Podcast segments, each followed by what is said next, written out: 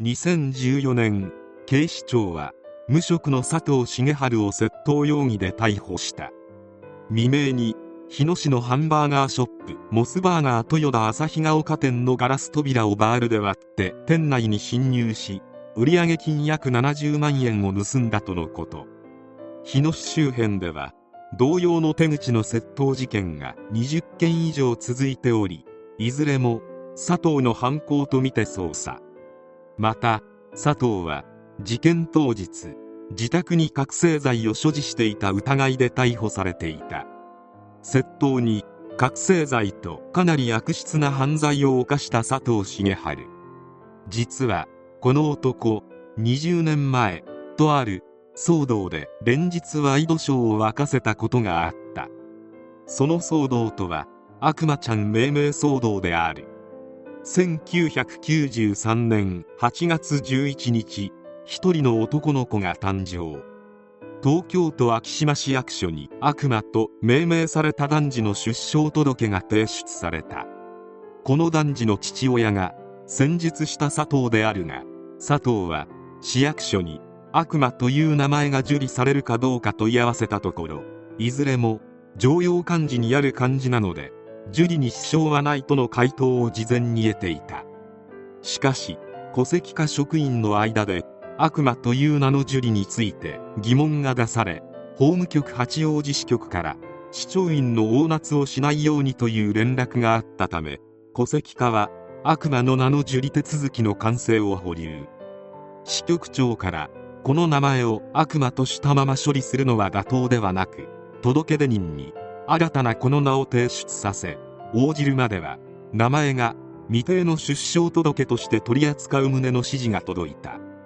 この対応に腹を立てた佐藤は悪魔という名は戸籍法の規定に基づいており適法である以上は戸籍に記載すべきであり一旦受理して戸籍に記載した名を法定手続きを経ずに抹消したことは不当として悪魔の名を戸籍へ記載し受理手続きを完成させることを求めて10月20日に不服申し立てを行った。この騒動が表面化したのは1994年1月13日。読売新聞と産経新聞がこの騒動を報道したことにより社会的反響が起こった。当時は類を見ない騒動であったためその反響は政治にまで及び閣議後の閣僚懇談会でこの話が取り上げられたほどであった。そもそもなぜ佐藤が我が子に対し悪魔と名付けようとしたかというときっかけは結婚式披露宴の座席表であった。佐藤は番長アイドル特攻隊長などのニックネームで座席表を作成。式場の人たちは反対したが佐藤は引かなかった。結局佐藤案の座席表を作成したのだがなんとこれが友人たちに大好評。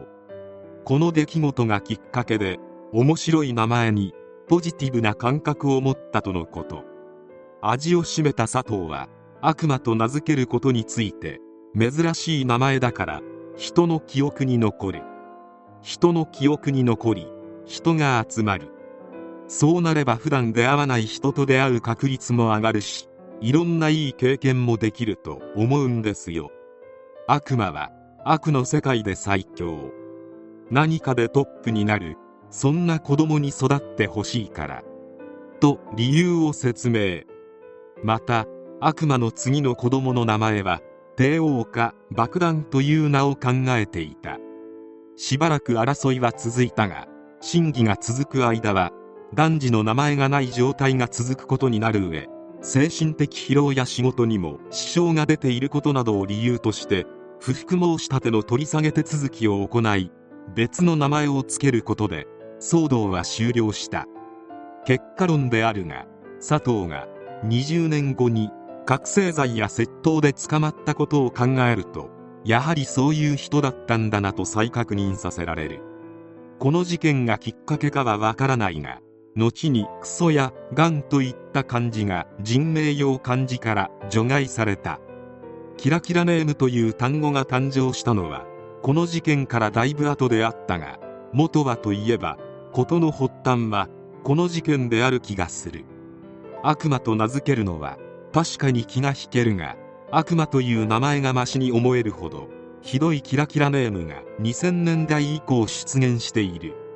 東進予備高校士の林修氏はキラキラネームについて漢字本来の読み方を無視した読み方の想像ができない名前は固有名詞としての役割を果たしていないと指摘しキラキラネームと学力の低さはある程度相関性があると主張している。子供の名前を付けるのに第三者が口を出す権利はないが同過ぎたネーミングはやはり子供が自我を持った時にどう思うかをほんの少しでいいから想像してもらいたい。